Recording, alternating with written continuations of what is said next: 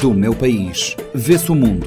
Os grandes temas da atualidade internacional, contados, explicados e comentados por Pedro Matos. De leste a oeste, de norte a sul, o que nos une e o que nos separa. Quintas-feiras, 10 e meia da manhã e 4 e um quarto da tarde, na Rádio Morabeza, do meu país, vê-se o mundo, também disponível em formato podcast nas plataformas digitais.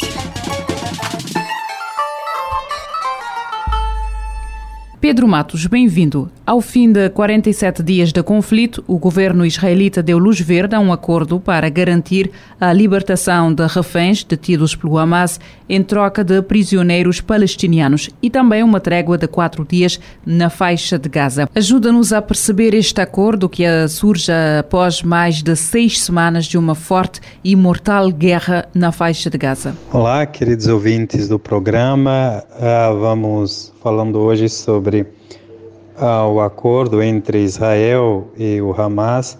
De fato, é um acordo que há muito havia sido desejado pela comunidade internacional. Né? Um acordo que visa uma pausa nas hostilidades entre as partes beligerantes por pelo menos quatro dias e inclui a libertação uh, de 50 reféns israelitas e 150 palestinianos. Ah, e esse acordo, cujo prazo de quatro dias poderá ser ah, estendido a depender do desenrolar dos eventos ah, durante esse, esse tempo. Ah, nesse sentido, é muito importante que diferenciarmos, que apresentemos uma diferença entre pausa humanitária e cessar-fogo. É, as Nações Unidas ah, compreendem a pausa humanitária como a cessação temporária das, das hostilidades para propósitos puramente humanitários. Né? E a abrangência dessa pausa é, é limitada em comparação a cessar-fogo. Pausa humanitária, é, por isso mesmo, é circunscrita à região onde inserirá a ação humanitária. No caso ali, a região é, de Gaza né, e uma parte ali da, da região. A pausa uh, humanitária será aplicada para bairros específicos uh, da, no norte do enclave para permitir uh, objetivos pontuais, a evacuação de civis de áreas de combate e também garantir a entrada de funcionários das Nações Unidas e também das ONGs que estão trabalhando e que é, têm que levar alimentos, é, medicamentos, água às pessoas que realmente precisam. Né?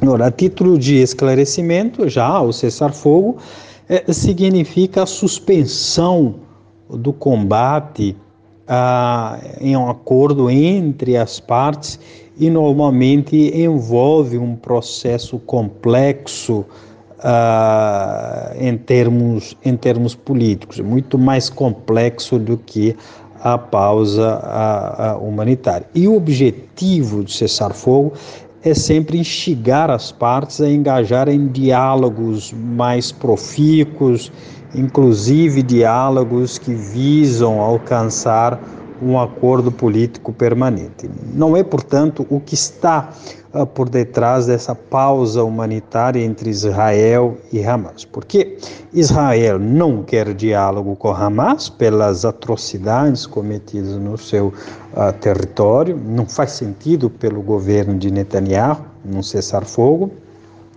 E aí é por isso que Israel e, e se opõe junto ao seu principal aliado dos Estados Unidos, argumentando que seria, ah, no caso de cessar fogo, uma chance ah, dada ao inimigo, ao Hamas, para reagrupar e atacar novamente o, o, o, o, país. E provavelmente, ah, na sua avaliação política, Netanyahu não sobreviveria acordando ou concordando com um cessar-fogo é, não sobreviveria internamente, porque a população de Israel quer o mais rápido possível a volta dos, dos reféns. Né?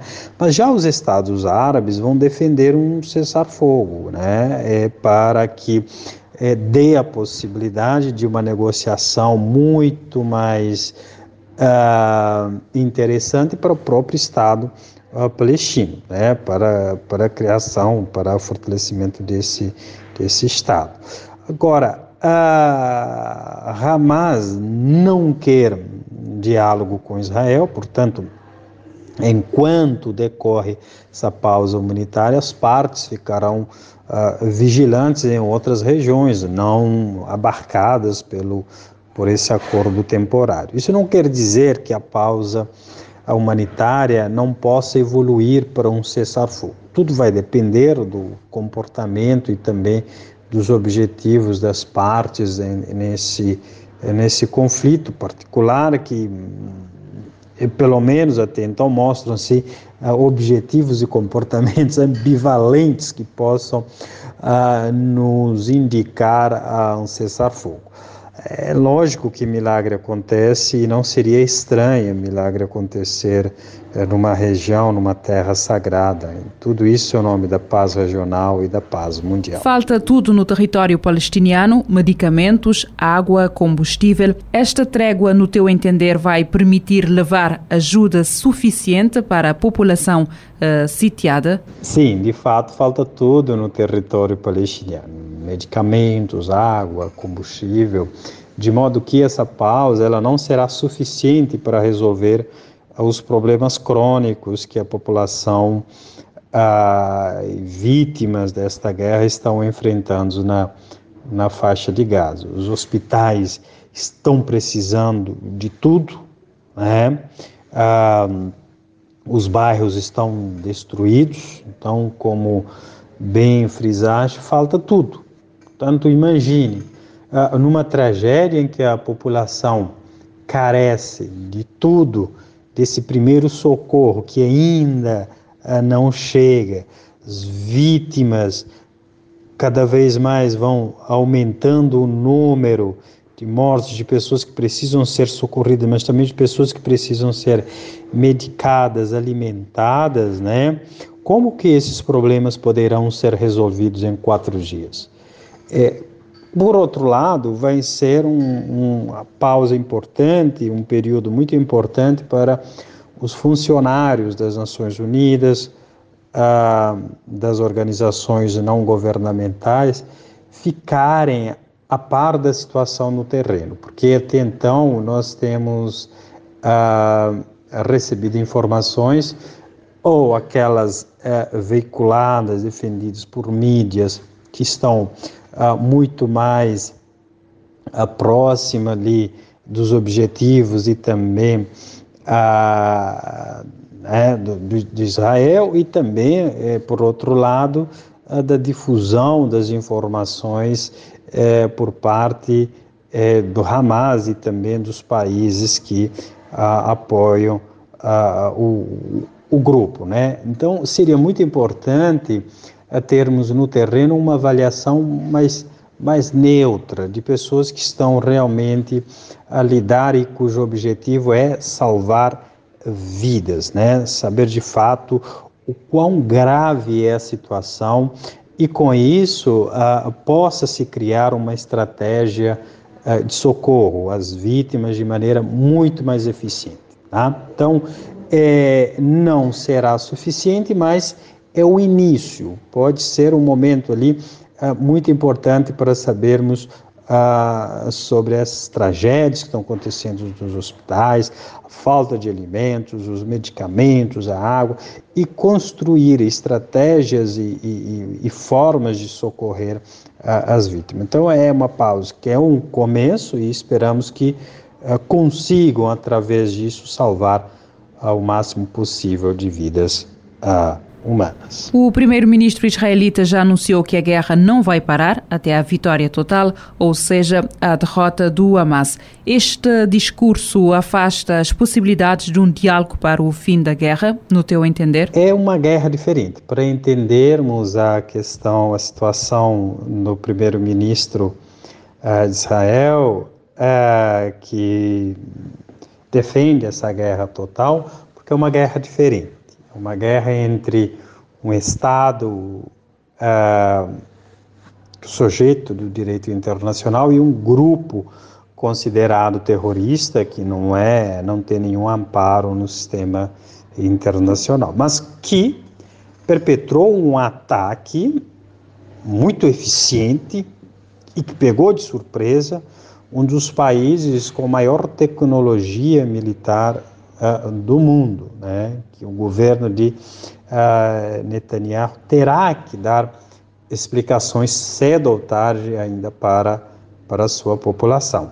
Então, uh, nesse sentido, é uma guerra de sobrevivência política para o Netanyahu. Ele, eh, ele não está necessariamente preocupado com a sua imagem ah, internacional ou com possíveis ah, crimes de guerra ou crime contra a humanidade nesse primeiro momento.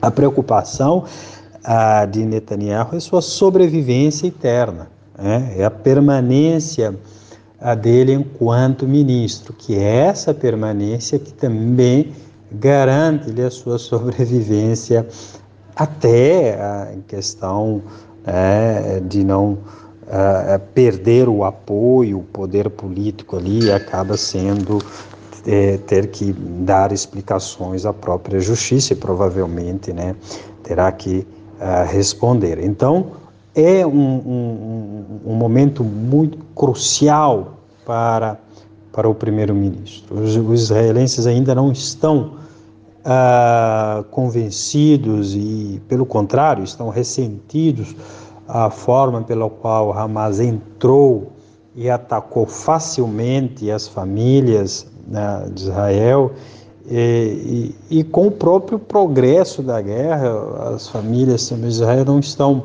satisfeitas, porque a cada dia um número também é, de pessoas ligadas a Israel também tem sido vítimas nessa essa guerra, de um governo que ainda não trouxe para casas uh, para casa os, os, reféns. Então é um momento muito tenso e decisivo para Netanyahu. Esse acordo poderá surtir um efeito numa imagem, é, melhorar a imagem de Netanyahu junto à população, desde que ele consiga trazer uh, cada vez mais um número maior de, uh, de reféns e, sobretudo, a, a poder com seu objetivo ali, que é, é eliminar o núcleo duro, o, o ninho, o espaço embrionário do, Hamas, né? Ele havia sido provocado recentemente, o Netanyahu havia sido provocado recentemente se ele pretendia renunciar. Né? Então, a resposta que ele dá é interessante, porque ele diz que a única coisa que ele pretende renunciar é o, é o Hamas, né? Ou seja, ele deixa bem claro que a sobrevivência política dele está nesta guerra. Primeiro vamos resolver o Hamas e depois a gente uh, resolve outras, outras questões. E a forma pela qual essa guerra será uh, resolvida determinará também uh, né, o fim do Netanyahu. Do meu país, vê-se o mundo. Os grandes temas da atualidade internacional, contados, explicados e comentados por Pedro Matos. De leste a oeste, de norte a sul, o que nos une e o que nos separa. Quintas-feiras, 10 e meia da manhã e 4 e um quarto da tarde, na Rádio Morabeza, do meu país, vê-se o mundo, também disponível em formato podcast nas plataformas digitais. Pode ouvir e subscrever este programa em radiomorabeza.cv, no Spotify, Apple Podcasts, Amazon Music, Deezer e em todas as principais plataformas de podcast.